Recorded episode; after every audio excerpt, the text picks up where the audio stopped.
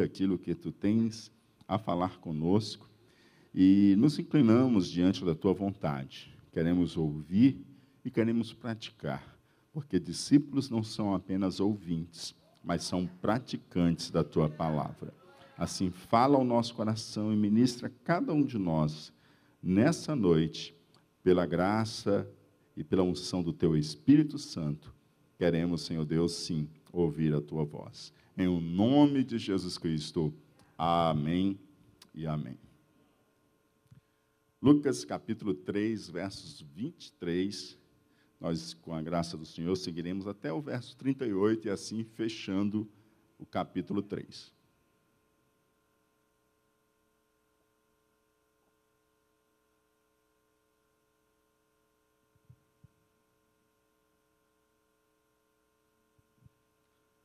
Verso 23 diz: E, e o mesmo Jesus começava a ser de quase 30 anos, sendo como se cuidava filho de José e José de Eli. É, é tão curioso, queridos, Lucas trazer a genealogia de Jesus apenas em sua vida adulta. Isso é muito curioso. Ele já escreveu sobre o nascimento de Jesus. E talvez nos parecesse aquele momento mais adequado para expor a genealogia de Jesus. Quando ele tratou do nascimento de Jesus. Mas ele não o fez. Ele não linkou a genealogia de Jesus ao nascimento de Jesus. Ele diz para nós que, que Jesus está com quase 30 anos. Então ele só vai falar da genealogia de Jesus quando ele começa a falar sobre a vida adulta de Jesus e sobre o ministério público de Jesus. Ou seja, ele só puxa a genealogia depois que Jesus Cristo é batizado, em que ele está pronto para iniciar o seu ministério público. É exatamente aqui que está a genealogia descrita por Lucas, após Jesus ser batizado nas águas por João Batista. E qual é a razão disso? Por que, que ele não trouxe a genealogia lá no nascimento de Jesus? Por que, que Lucas traz a genealogia de Jesus somente após ele ser batizado nas águas? Quando ele já estava com quase 30 anos. Quando ele ia iniciar o seu ministério público. Qual é a razão disso? Quando Jesus orou quando Jesus orou, o céu se abriu. Não foi assim que nós vimos semana passada? Quando Jesus orou, quem desceu? E que voz se ouviu? Então, quando Jesus orou, o céu se abriu, o Espírito Santo desceu em forma corpórea, como de uma pomba, sobre Jesus. E ouviu-se uma voz dos céus, que era a voz do Pai dando testemunho do Filho. Onde aquela voz disse: Tu és o meu filho amado, em ti me tenho comprazido. E a gente aprendeu que nesta frase está presente tanto a identidade, tu és o meu filho, quanto a missão, Jesus como servo.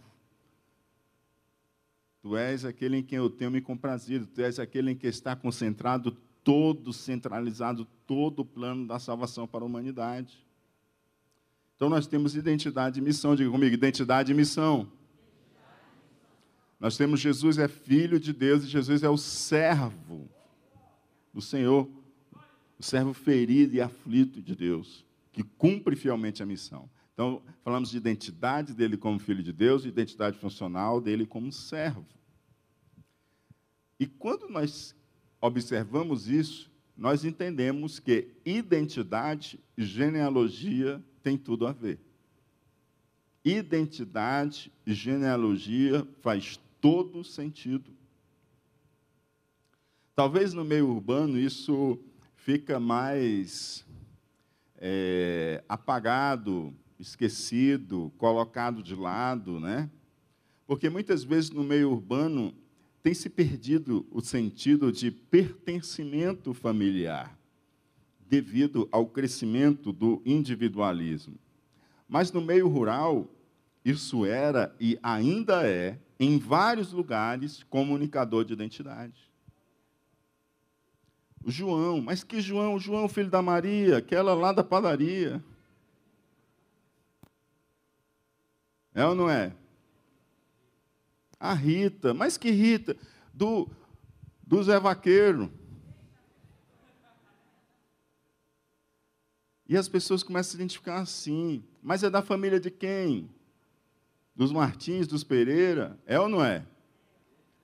A identidade de alguém está diretamente relacionada à sua linhagem, à sua genealogia. Olha, olha que interessante. Isso vai começando a abrir para a gente um entendimento porque que Lucas vai trazer a genealogia somente agora. E da mesma, da mesma forma, genealogia e identidade funcional faz todo o sentido. Hoje é bem comum é, você ter uma profissão completamente diferente da profissão de seu pai. Hoje é comum isso. Mas por muito tempo, a sua profissão era a profissão do seu pai. O seu pai lhe ensinava a profissão e você desenvolvia aquela profissão. De tal forma que aquela família, geralmente, ela era uma família especializada e muito perita naquilo que ela fazia. Ensina a criança no caminho que deve andar, e mesmo quando crescer, ela não vai desviar dele. Parte desse ensino era justamente o pai judeu que ensinava a profissão ao seu filho, e ele, por sua vez, exercia aquela função. Então, então, ser filho de alguém trazia já consigo também a sua identidade funcional.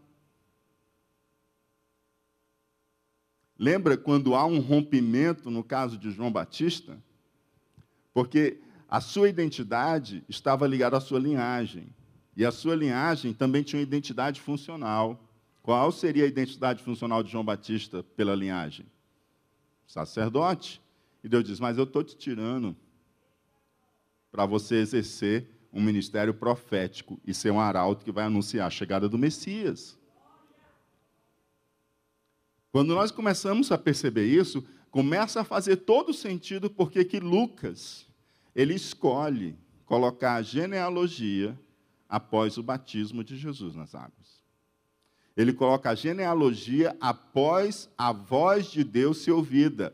Tu és o meu filho, em quem eu tenho me comprazido. Tu és o meu filho. Identidade, identidade genealogia tem tudo a ver em quem eu tenho me comprazido, em quem está centralizado todo o meu plano da salvação para a humanidade. Serviço, servo de Deus, como profetizado lá por Isaías. E aí faz todo sentido novamente a gente ligar a genealogia à identidade funcional. Aí nós compreendemos o porquê. E aí a gente compreende por que, Mateus traz a genealogia no outro contexto. Porque Mateus ele escreve para os judeus. E ele escreve dentro da realidade dos judeus, que já tinha esse apreço e essa valorização pela linhagem, pela genealogia. Porque entender a genealogia e conhecer a sua genealogia era saber que você fazia parte de uma aliança. Era saber que você estava debaixo de uma aliança de bênção. Então era muito caro para um judeu saber a sua linhagem, a sua genealogia. Saber que ele pertencia à linhagem de Abraão, de Isaac e de Jacó. Porque saber que pertencia à genealogia de Abraão, Isaac e Jacó, dava-lhe o pleno entendimento de que ele estava aliançado com Deus e estava debaixo das promessas de Deus. Talvez nós ignoremos a genealogia hoje, mas um judeu ele tinha um apreço muito grande pela genealogia. E assim, queridos, nós vamos percebendo que como identidade, genealogia faz muito sentido, serviço e genealogia também faz todo sentido. Especialmente se a gente lembrar que este a quem João Batista anunciava, e, estes, e este a quem todos esperavam, era o Messias, que é o Cristo. Messias, Cristo, significa o quê? Ungido. Amém? Significa ungido. E ungido lembra justamente a sua função de aquele que foi ungido por Deus para uma missão. E justamente alguém que viria da casa de Davi. Alguém que era da casa real, que era descendente da família real. Caso contrário, como que ele sentaria no trono com legitimidade? Então, genealogia tem tudo a ver com a identidade e com a identidade funcional de Jesus. Por isso, segue-se ao testemunho que o Pai deu de Cristo logo após o batismo. Então, nesse contexto, torna-se propício Deus, após dar o seu testemunho, o testemunho da identidade do seu filho e da identidade funcional, Lucas agora apresentar e atestar a identidade e a missão messiânica de Jesus. Então, mais uma vez, o verso 23.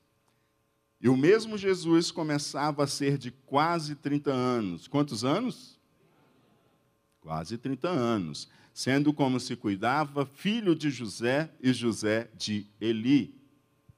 Essa informação da idade de Jesus, ela é significativa. Ela não está aí simplesmente sobrando.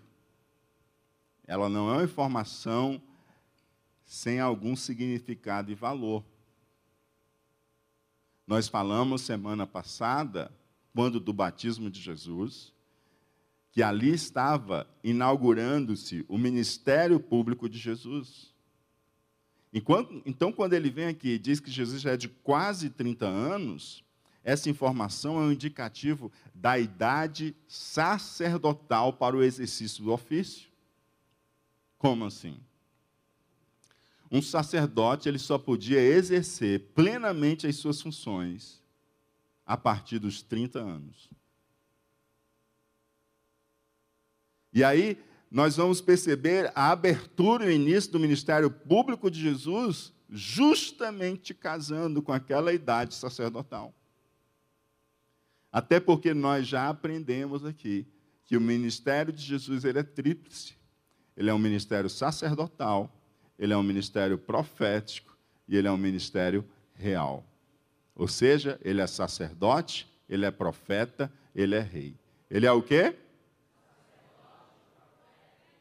Muito bem. Outro detalhe que nós encontramos na cuidadosa escrita de Lucas é a expressão sendo como se cuidava filho de José. Olha o cuidado de Lucas. Lucas está aqui reafirmando para a gente que o nascimento de Jesus foi virginal. Ele está tendo cuidado de dizer para nós que ele é filho de José por adoção. Ele está dizendo que Jesus é filho de Maria, mas de José ele o é por adoção. E aí isso lembra para nós que nós fomos adotados por Deus como seus filhos. E o próprio Jesus, ele teve a experiência de ser adotado, sendo filho por adoção de José.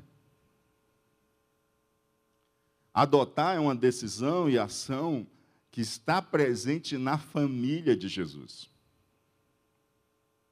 José tomou Jesus por seu filho por adoção. Da mesma forma, Deus fez conosco, nós somos seus filhos por adoção. Ele nos fez seus filhos. Então, quem adota também reflete o ato divino que nos acolheu como seus filhos.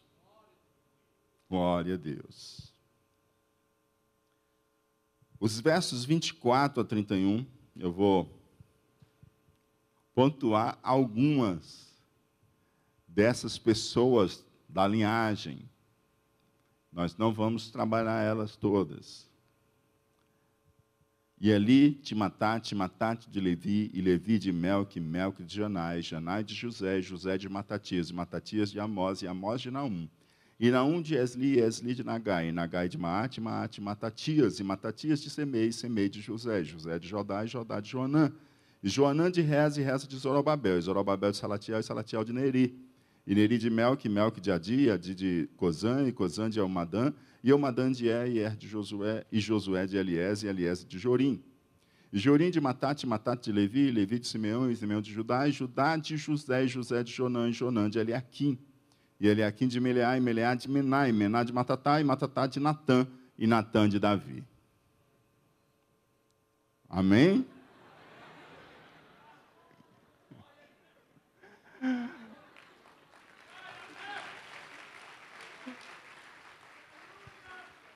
Até que beber um pouco d'água, né?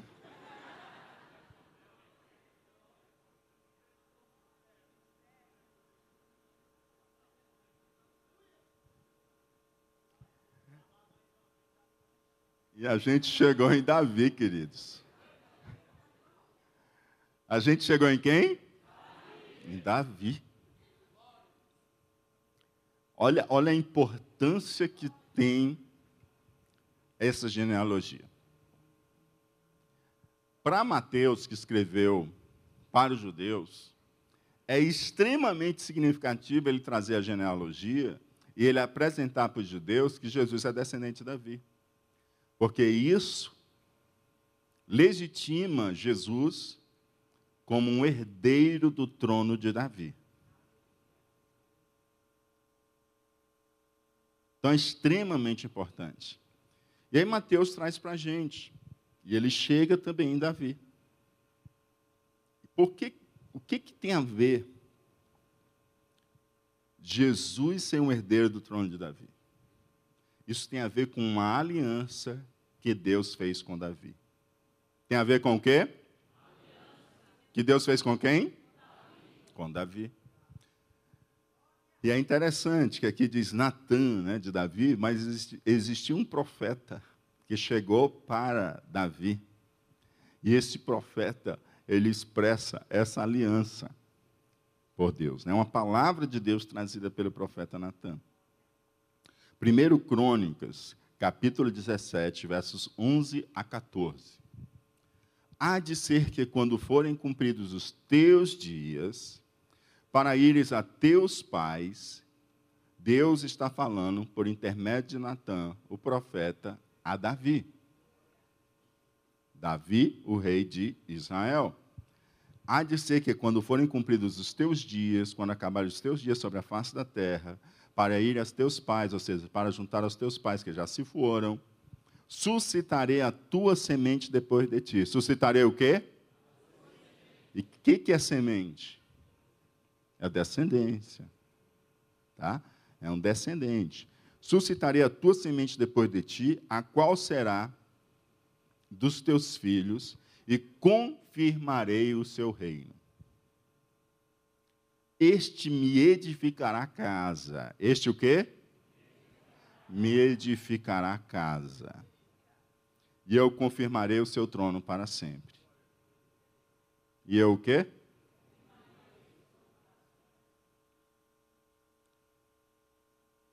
Pergunta. qual filho de Davi sentou sobre o trono e governou para sempre? Salomão?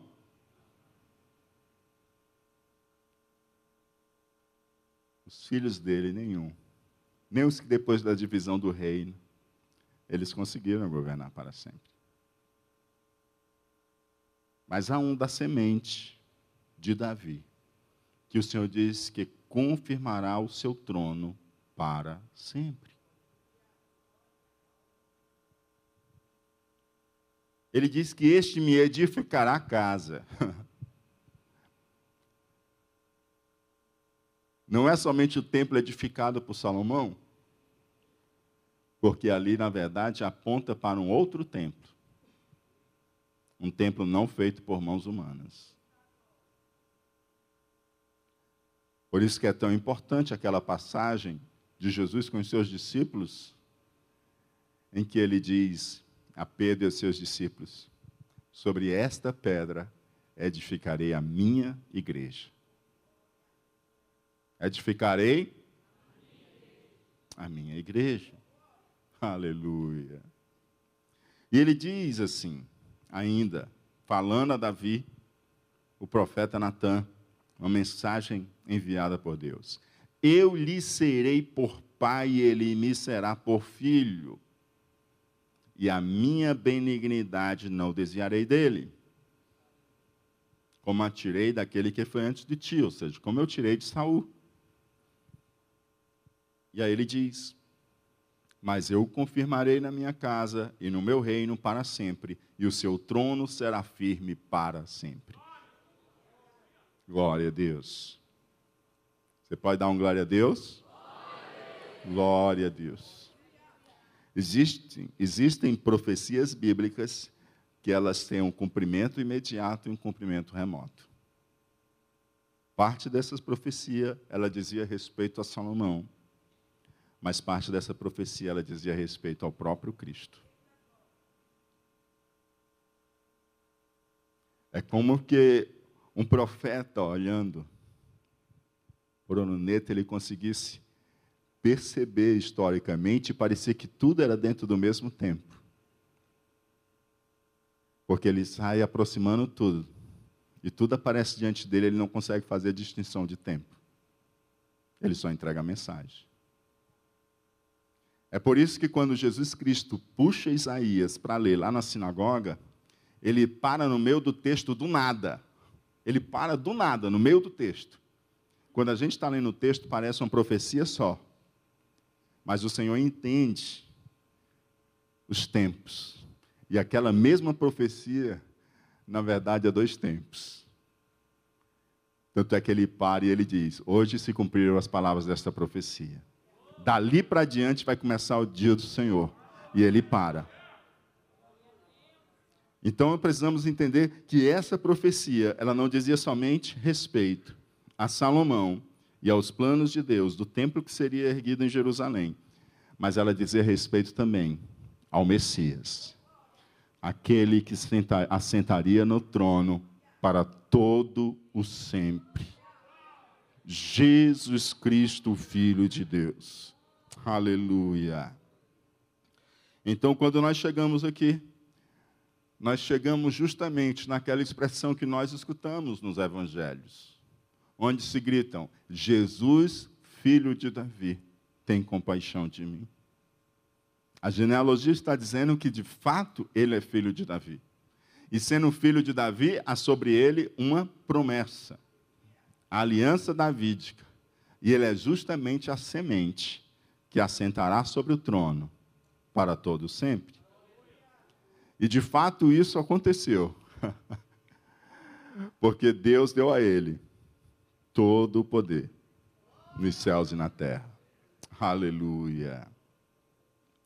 E o verso 32 diz: E Davi de Jessé, e Jessé de Obed, e Obed de Boaz, e Boaz de Salá, e Salá de Naazon, Naasson. Vamos capturar daqui? Boaz. Boaz. Quem foi Boaz? Foi o remidor.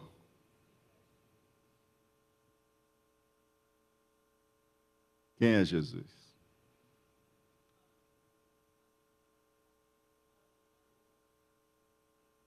Aleluia. Boaz foi aquele parente remidor de Ruth, a Moabita, nora de Noemi. Ela que ficou viúva e que foi caminhando com sua sogra junto com a outra nora de Noemi. E Noemi olha para elas e diz o seguinte: fiquem, vocês não têm por que ir comigo. Eu não tenho mais filho, filhos para vocês. O que, que vocês iam fazer comigo? Vocês estão na terra de vocês, dos parentes de vocês, da família de vocês, e eu nem tenho mais idade para ter filhos, para dar filhos para vocês poderem se casar. Aí um abraçou, chorou e ficou. Ruth disse: De maneira nenhuma. Aonde tu fores, irei eu. O teu povo será o meu povo, o teu Deus será o meu, meu Deus. E aí Ruth vai embora junto com Noemi. Lá vai ela, com Mara. E o que, que acontece, gente? Ela chega na terra, de volta, em Belém. E ela começa a trabalhar, colhendo trigo. O restante. Porque Deus sempre teve cuidado com os pobres. Então, quando eles iam fazer a colheita, os trabalhadores vinham e sempre caía um restinho, né?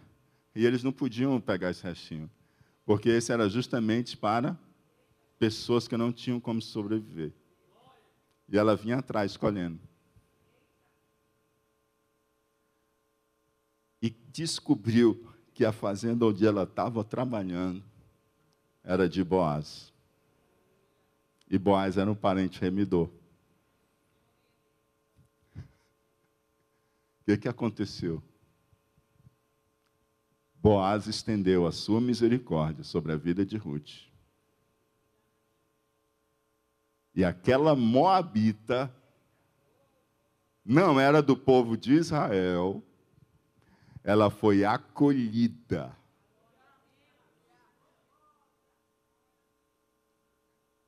Ela foi remida.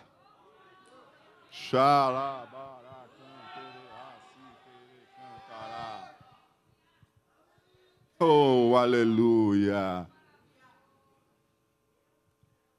E aquela mulher casou com Boaz e gerou Obed.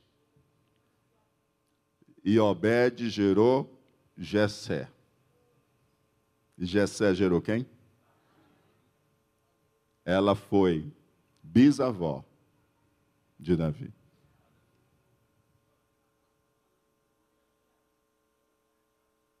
Uma moabita Deus traz a descendência dela para dentro da linhagem do Salvador de toda a humanidade. Oh, aleluia! Oh, glória a Deus!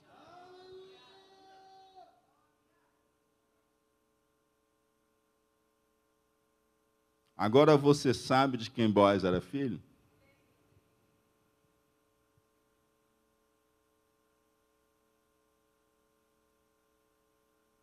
Você já ouviu a história da primeira cidade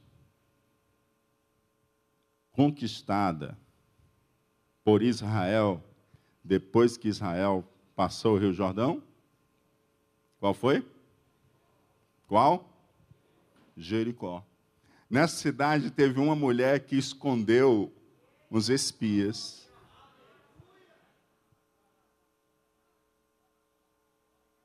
Quem foi essa mulher? Raabe. Qual era a profissão dela?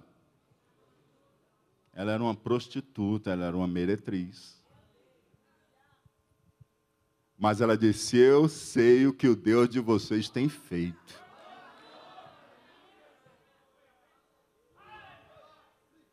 E a nossa cidade é forte, ninguém consegue conquistar. Mas eu sei que o Deus de vocês, isso aqui não é nada. E é o seguinte: quando vocês vierem, lembrem-se de mim, da, família, da minha família. Aleluia. E aí o que, que aconteceu? Ele disse: Olha, vamos fazer um pacto aqui. No dia que a gente vier para vencer e conquistar Jericó, você vai colocar esse fio de escarlate descendo pela janela da sua casa, no muro do lado externo. Oh, aleluia!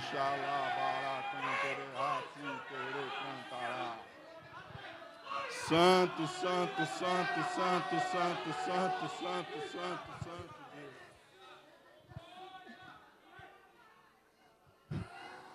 Que Rabi precisava era crer e obedecer.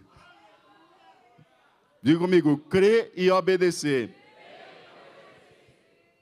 E ela colocou aquele fio de escarlate. Agora você imagina o seguinte: olha para o muro de uma cidade distante e veja um fio de escarlate descendo pelo muro. Eu pergunto a você: o que que aquele pano, aquele fio de escarlate lembra? O sangue de Cristo vertendo na cruz. O sangue de Cristo que limpa e purifica todo pecador o sangue de Jesus que nos livra da destruição, o sangue de Jesus que nos guarda, nos protege e nos traz salvação. Aleluia.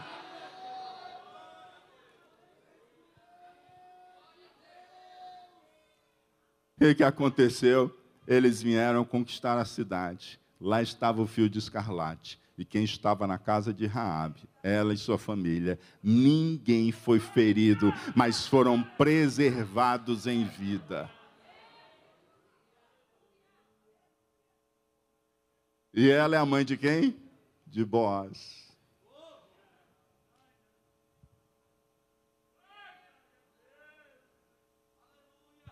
Ela é israelita?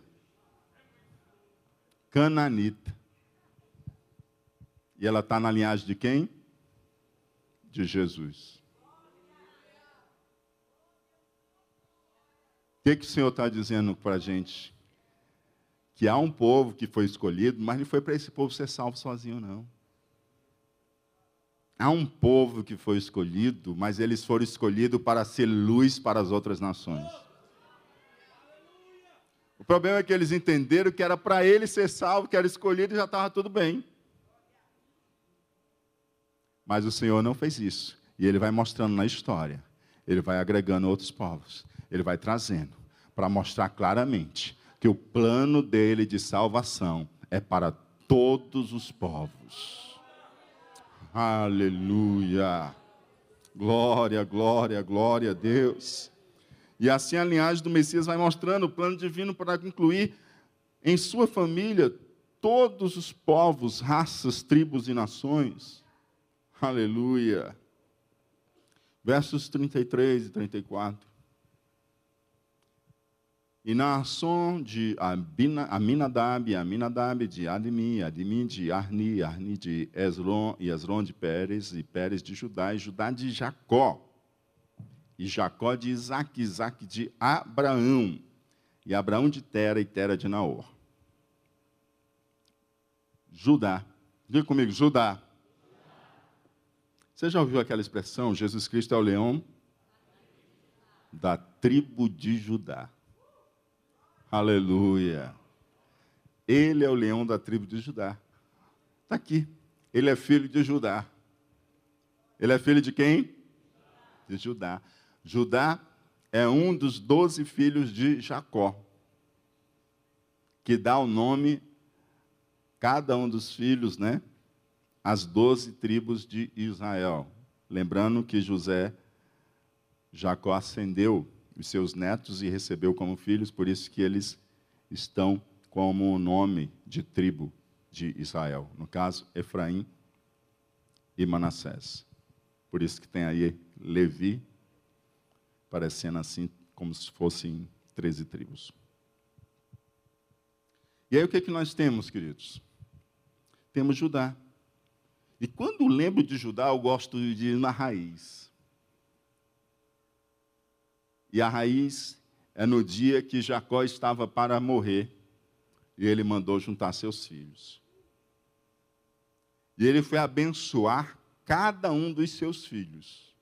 E ele manda chamar também Judá. Está ali os seus filhos, agora vem de Judá. E ele vai abençoar Judá. Aleluia.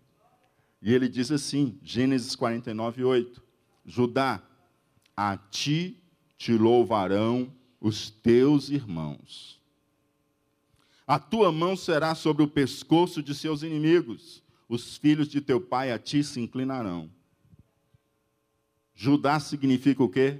Louvor. Judá significa o quê? Louvor.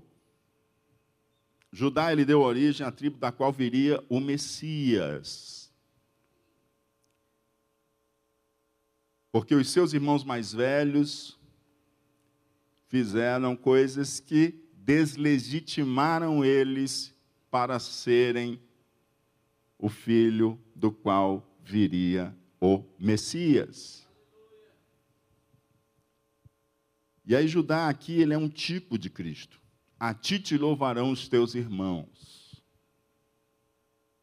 A ti te louvarão os teus irmãos. O que, é que você fez hoje aqui para Jesus? Hã? Você louvou. Você adorou. Você bem disse ao leão da tribo de Judá. Os filhos de teu pai a ti se inclinarão, louvor e adoração ao Cordeiro de Deus, aponta também para o futuro advento de Cristo, quando Israel se dobrará e confessará que Jesus Cristo é o Messias. Ele diz: A tua mão será sobre o pescoço de seus inimigos. Lembrando aqui dois momentos históricos também. Um, a morte de Cristo na cruz. A palavra de Deus diz para nós em Colossenses 2, 14 e 15: havendo riscado a cédula que era contra nós nas suas ordenanças, a qual de alguma maneira nos era contrária, e a tirou do meio de nós, cravando-a na cruz e despojando os principados e potestades, os expôs publicamente e deles triunfou em si mesmo. Ele venceu os inimigos. Aleluia e aponta aquele momento futuro também, em que quando as nações se voltarem contra Israel, o Senhor virá e vencerá os inimigos de Israel para a glória do seu santo nome. Gênesis 49, 9, continua a bênção de Jacó sobre Judá. Judá é um leãozinho, da presa subsiste, filho meu. Encurva-se e deita-se como um leão e como um leão velho. Quem o despertará? Judá é um leãozinho. Judá é o quê? Mas mais tarde ele diz que ele é um leão e ele é como um leão velho, né? Encurva-se dedos como um leão velho. Isso aqui é só para vocês que são vovô e leão não ter problema. Tem tanto o leão como tem o vovô aqui, né? Tem um leão e o leão velho. E quem o despertará? Jesus, ele é o leão da tribo de Judá. Ele é retratado como um leão jovem, cheio de vigor, exercendo o seu ministério aqui na terra. E a gente vai perceber que foi assim mesmo que Jesus realizou seu ministério aqui na terra.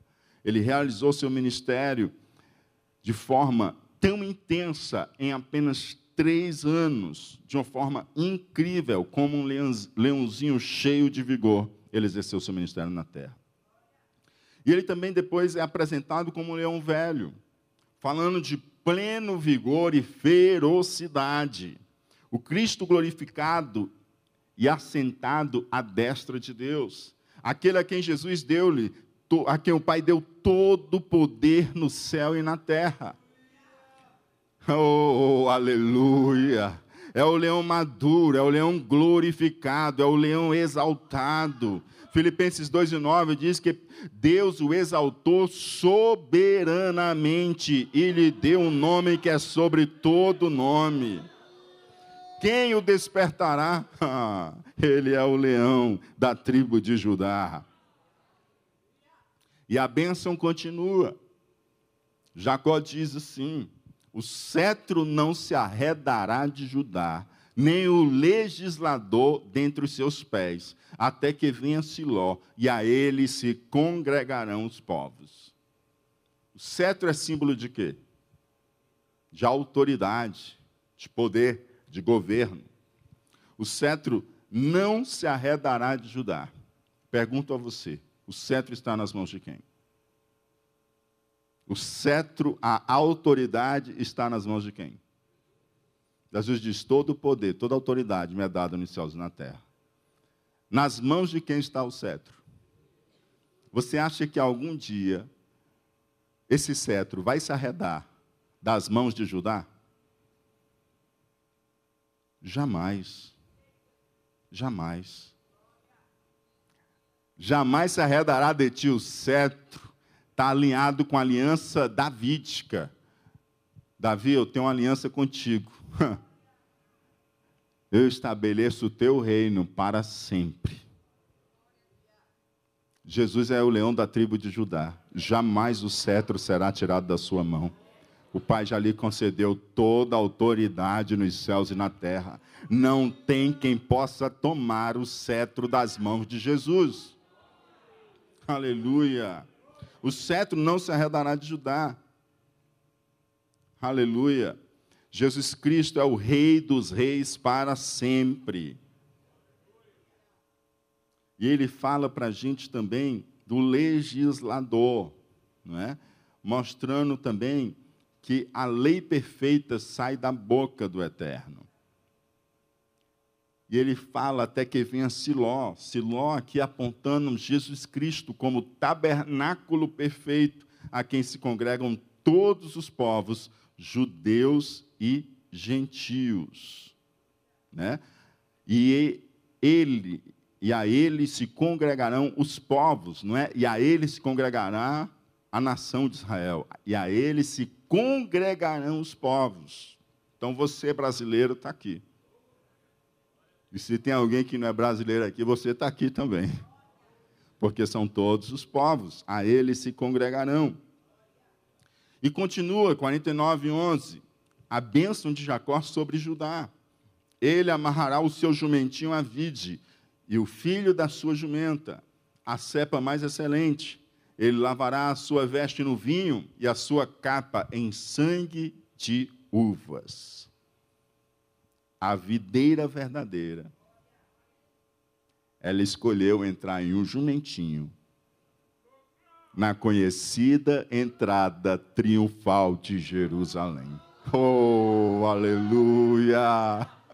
Bendito seja o nome do Senhor. E ele lavará a sua veste no vinho, tem sangue de uvas, apontando justamente para a cruz, o sangue que foi derramado para a limpeza, para a purificação dos nossos pecados. 49, 12. Os olhos, diz ainda a bênção de Jacó sobre Judá. Os olhos serão vermelhos de vinho e os dentes brancos de leite. A ira e a justiça de Deus. O quê? E a justiça de Deus. Os olhos serão vermelhos de vinho, apontando aqui para a ira de Deus, né? Sou com os olhos vermelhos, né? Está o quê? O que que passa a imagem? Justamente da ira de Deus. Manifesta no grande sofrimento e condenação que Jesus tomou sobre si. E os dentes brancos de leite apontando para a justiça de nosso Senhor, que é santo e justo. Que é santo e justo. Quando nós observamos a bênção de Jacó sobre Judá, nós olhamos claramente que aquela bênção ela está também diretamente relacionada à pessoa de nosso Senhor e Salvador Jesus Cristo.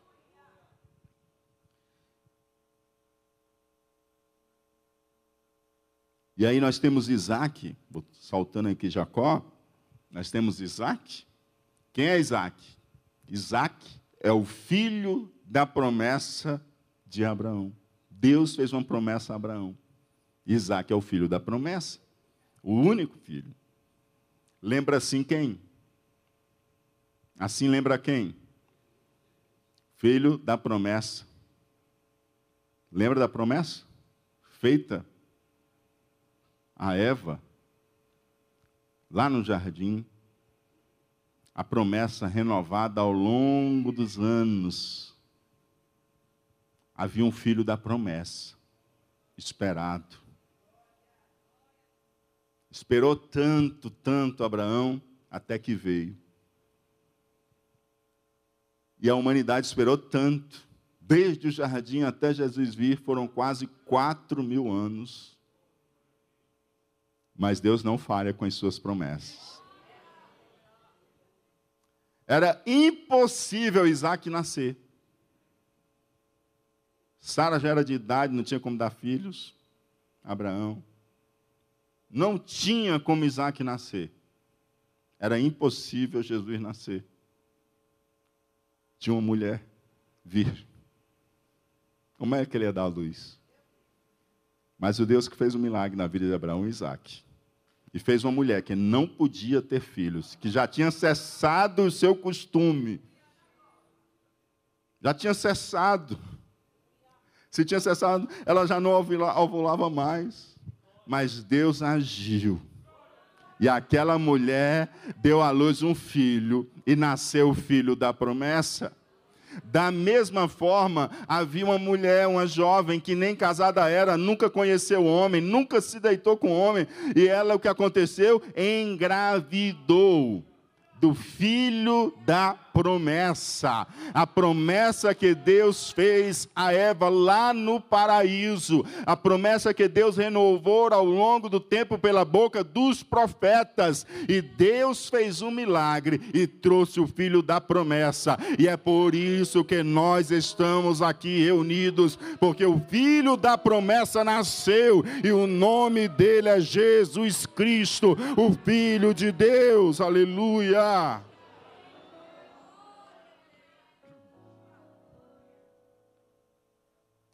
E aí ele fala também de Abraão. Abraão, pai da nação de Israel, tirado lá do meio da idolatria, do politeísmo, da idolatria, do paganismo. Jesus disse assim: sai desse meio aí, vem para cá. Vou mostrar uma terra nova para você. Pai na fé, nosso pai na fé. 28 e 14 de Gênesis diz: E a tua semente será como o pó da terra, e estender-se ao ocidente, ao oriente, ao norte ao sul, e em ti e na tua semente. O que é semente? O que é semente? O que é? E em ti e na tua semente serão benditas todas as famílias da terra. Qual é a semente de Abraão? Não é Isaac simplesmente. Não é Jacó, simplesmente. Não é Judá, José, simplesmente. É como Paulo diz, mas quando fala da tua semente, não fala no plural, mas fala no singular, referindo-se a quem? O próprio Paulo dá a interpretação desse texto, inspirado pelo Espírito Santo de Deus. A quem? Jesus Cristo, o Filho de Deus. Em ti e na tua semente serão benditas todas as famílias da terra. Em ti, na tua semente, essa semente era o filho da promessa, Jesus Cristo, Filho de Deus que estava por vir. Foi essa mesma palavra que Deus falou a Eva lá no jardim.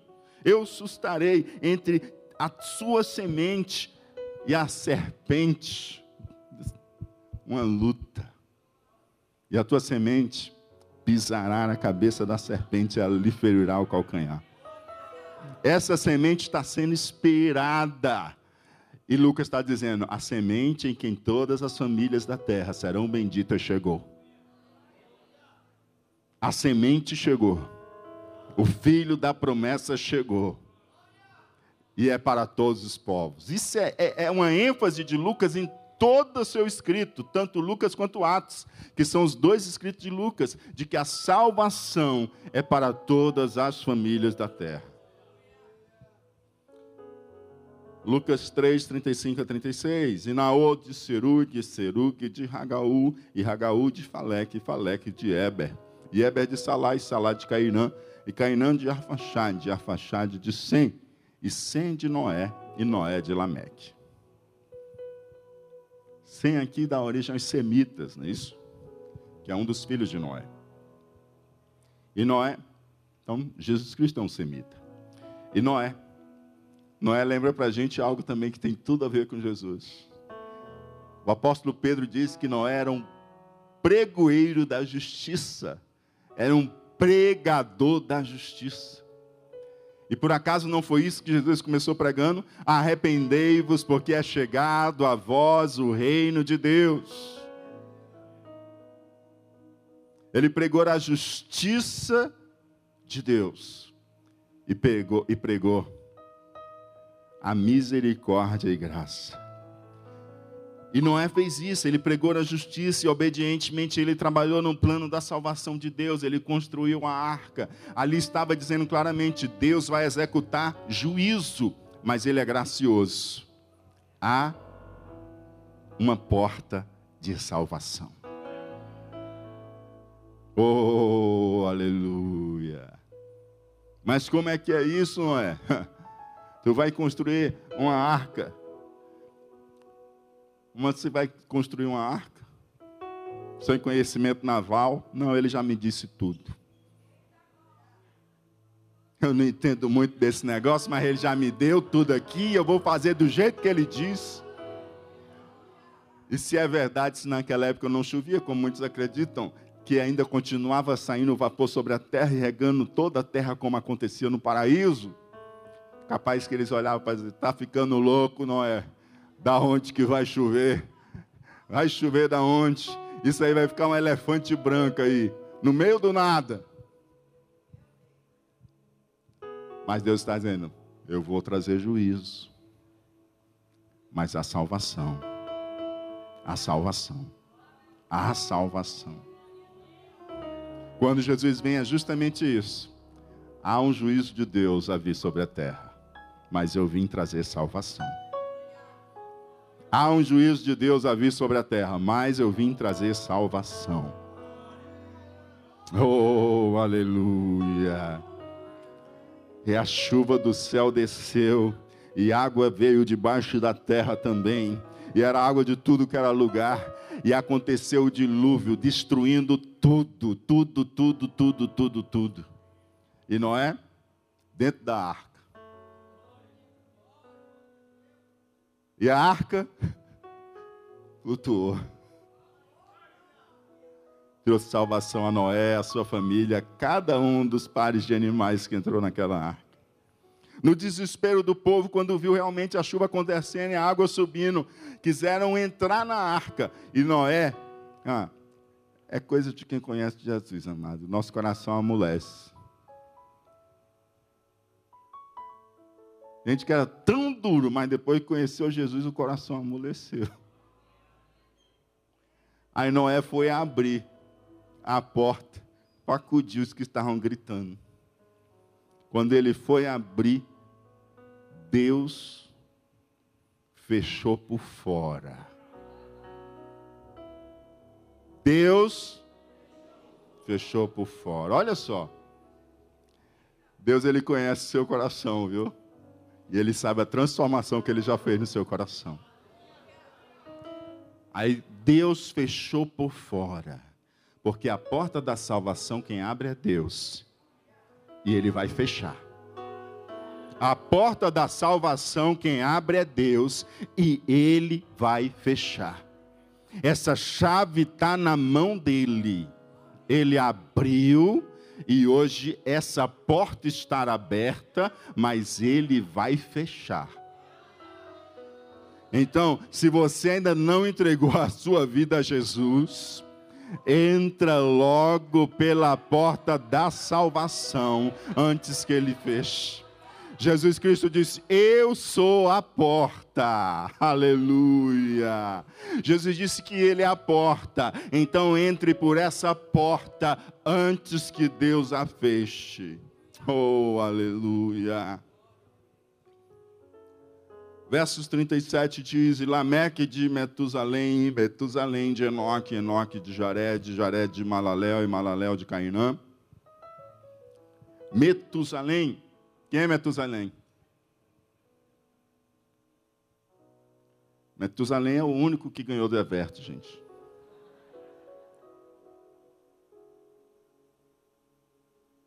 O homem de maior longevidade.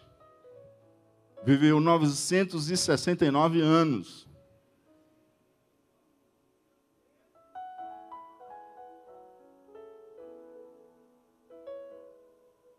Se naquela época existisse previdência, a previdência tinha quebrado.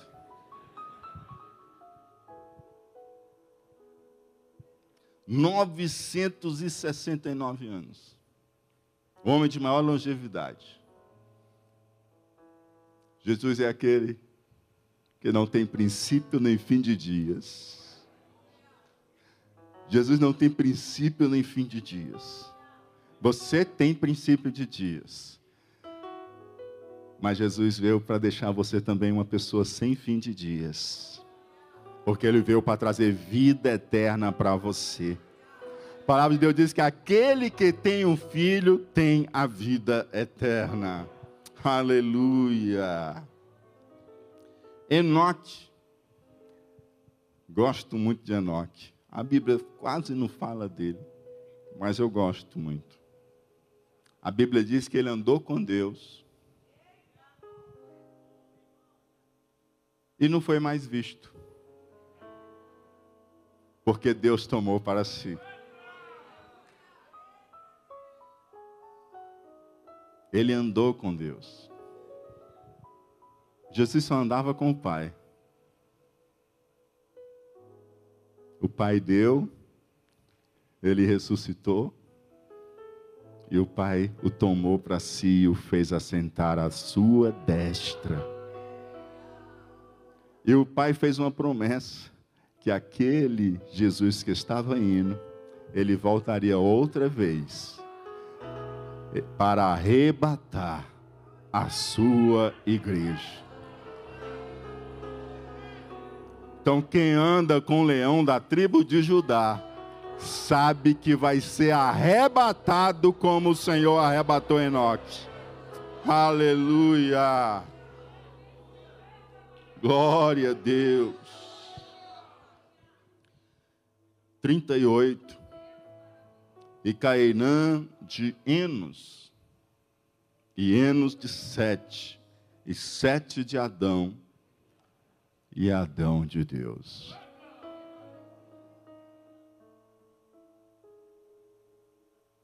Sete. Gênesis 4, 25 diz: E tornou Adão a conhecer a sua mulher e ela teve um filho e chamou o seu nome Sete. E chamou o seu nome? Porque disse ela: Deus me deu, me deu outra semente. Deus me deu outra semente em lugar de Abel, porquanto Caim o matou. Ela teve Abel, ela teve Caim. Caim matou Abel, seu irmão.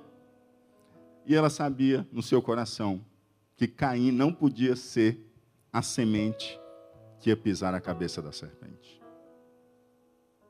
Ela sabia em seu coração que Caim escolheu um caminho que não tinha como ele pisar a cabeça da serpente. Pelo contrário, ele até foi picado pela serpente, deixou que o veneno enchesse o seu coração a ponto de matar o seu próprio irmão. E eu fico a imaginar a dor de Eva e de Adão também aguardando e esperando, Senhor, e agora como é que é a promessa? E aí Deus lhe dá uma outra semente. E ela se alegra mais uma vez no Senhor. E ela tem sete, ela lhe dá um nome de sete. E ela diz: Deus me deu outra semente em lugar de Abel. Deus me deu o quê? Quando ela fala semente, ela está lembrando de quê? Eis que porei inimizade entre a tua semente e a serpente. Ela lhe pisará, ela lhe pisará, ela lhe ferirá o calcanhar, e a tua semente vai pisar sua cabeça.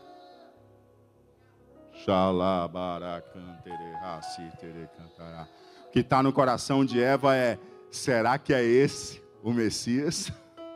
Será que é esse o prometido? Será que é esse o filho da promessa? Sete era justamente a linhagem pela qual veria a semente que derrotaria a serpente. Aleluia. E chega no pai de Sete. Quem é o pai de Sete? Quem é o pai de Sete? Adão. Mateus traça a genealogia apenas até Abraão, porque Mateus escreve para os judeus. E interessa dizer que Jesus é descendente de Abraão e é descendente de Davi. É isso que interessa dizer para os judeus. Mas Lucas, ele não é judeu. E Lucas, ele não escreve para judeus.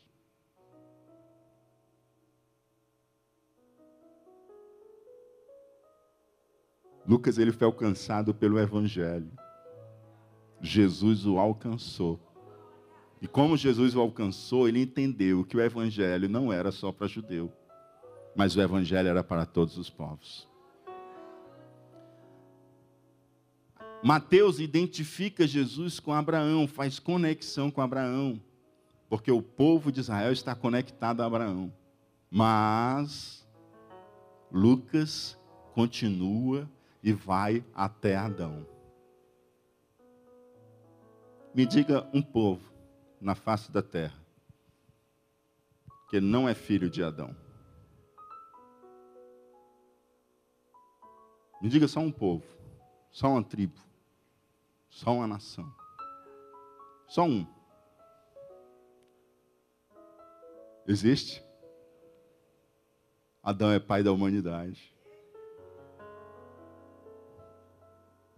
Ele está mostrando que Jesus se identifica não somente com os judeus, mas Jesus se identifica com toda a humanidade. Que a salvação alcança todos os povos. É para todos os povos. O que precisa é arrepender-se e crer. Arrepender-se e crer. Lucas identifica Jesus com toda a humanidade. Ele é filho de Adão. E sendo filho de Adão, ele é filho do homem. A humanidade de Jesus.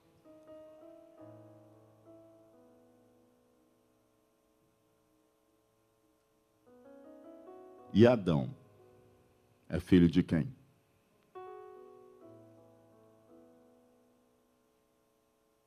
De quem Adão é filho? De quem? O que, que se ouviu dos céus quando ele se abriu? Tu és meu filho. Sete de Adão e Adão de Deus. Jesus é o Filho de Deus o céu se abre e Deus diz: Tu és o meu filho amado, em quem eu tenho me comprazido.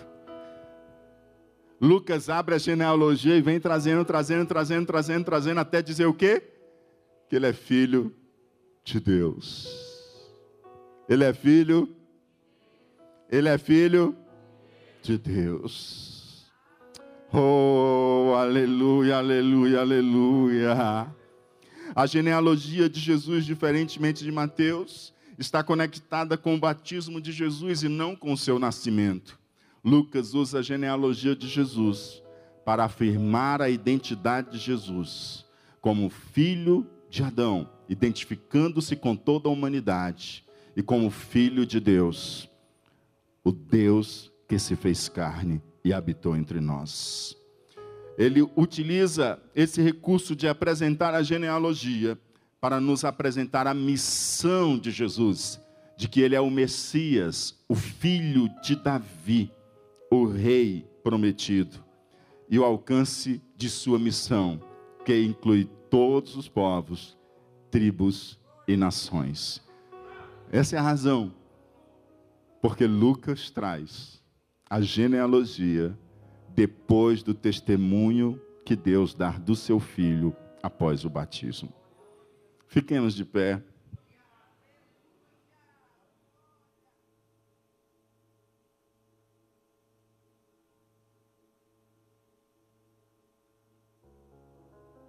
Glória a Deus. Baixe a sua cabeça. Faça um minuto de silêncio. Só ouvindo e trazendo à memória aquilo que o Senhor falou ao seu coração nessa noite.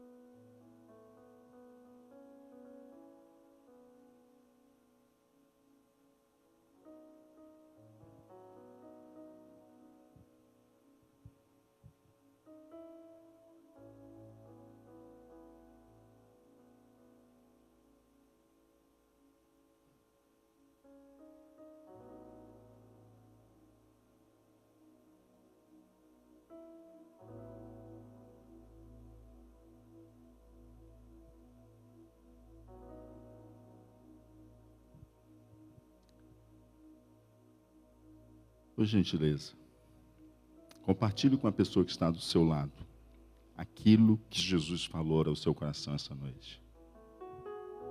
Compartilha.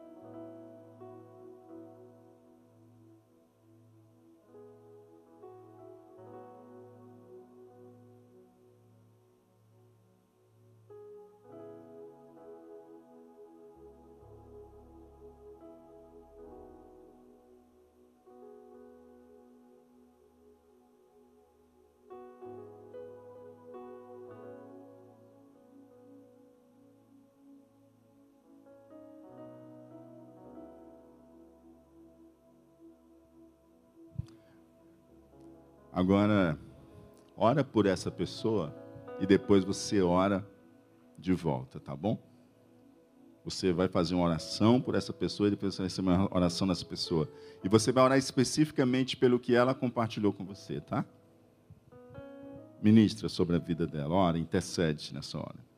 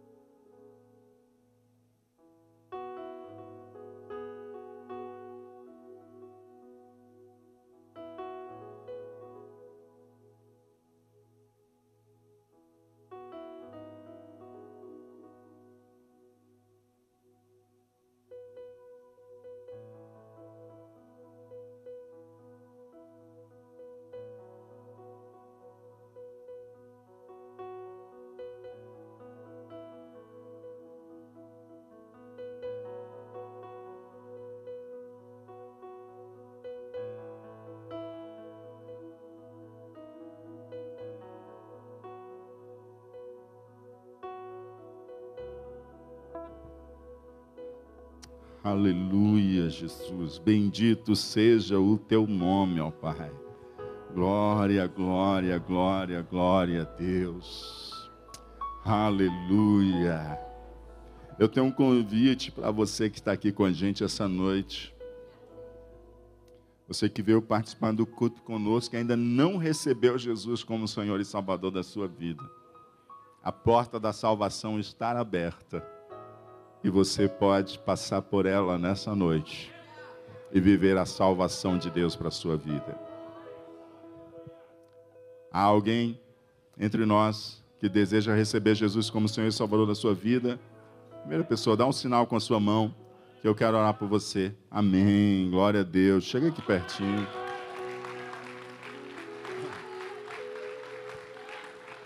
Aleluia.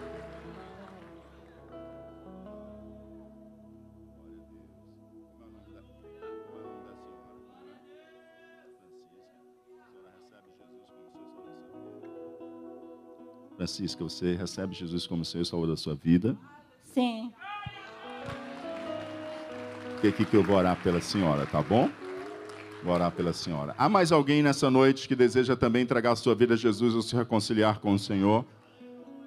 Há mais alguém? Queremos orar também por sua vida. Glória a Deus. Você que também está nos acompanhando pela transmissão e deseja dar esse passo de fé ou se reconciliar com Jesus, compartilha conosco os teus dados, é, pelo link que aparece na tua tela, que a gente vai ajudar você a dar os seus passos de fé e a crescer em Cristo Jesus. Senhor, apresentamos diante de Ti a Francisca, que recebe Jesus como Senhor e Salvador da sua vida. Pai, em nome de Jesus, ó Pai, perdoa-lhes, perdoa-lhes os seus pecados e escreve, Senhor Deus, o seu nome, ó Pai, no livro da vida que seus pecados sejam perdoados nessa hora, Senhor, em o nome de Jesus e o seu nome escrito no livro da vida. Enche ela, Senhor Deus, da graça e da presença do teu Espírito Santo. Firma os passos dela, Senhor Deus, nessa nova caminhada, porque ela atravessa hoje pela porta da salvação, que é Jesus Cristo, Filho de Deus faz transbordar o coração da Francisca com a alegria da salvação em o um nome de Jesus Cristo e que ela continue crescendo na fé dia a dia para a glória do teu nome em nome de Jesus Cristo. Amém.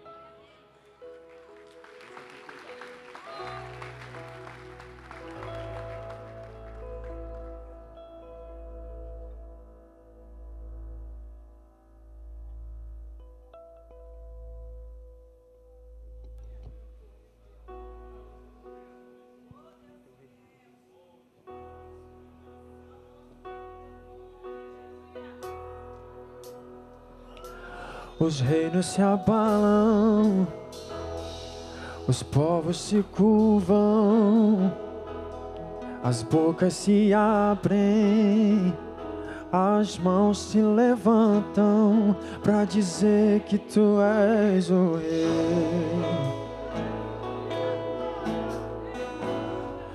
Para dizer que tu és o Senhor.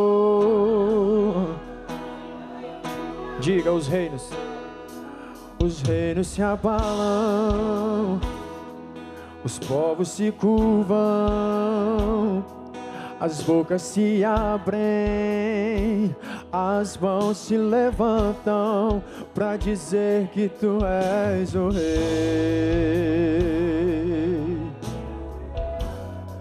Para dizer que tu és o Senhor dizer que tu és o rei.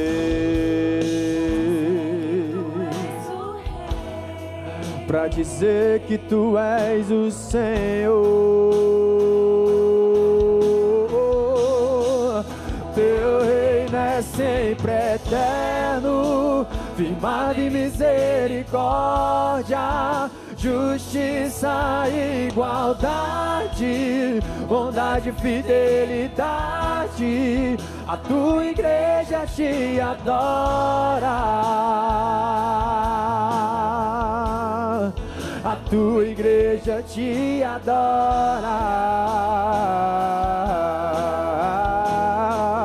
Teu reino é sempre eterno, firmado em misericórdia, justiça e igualdade, bondade e fidelidade. A tua igreja te adora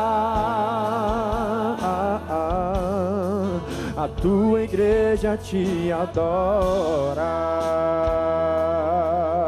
Oh, os reinos se abalam, os reinos se abalam, os povos se curvam. As bocas se abrem, as mãos se levantam para dizer que tu és o rei. Para dizer que tu és o Senhor, para dizer, para dizer que tu és o Rei, para dizer que tu és o Senhor, teu reino é sempre eterno firmado em misericórdia, justiça e igualdade, bondade e fidelidade. A tua igreja te adora. Tua igreja te adora. Teu reino é sempre eterno firmado em misericórdia, justiça e igualdade, bondade e fidelidade. A tua igreja te adora. A tua igreja te adora.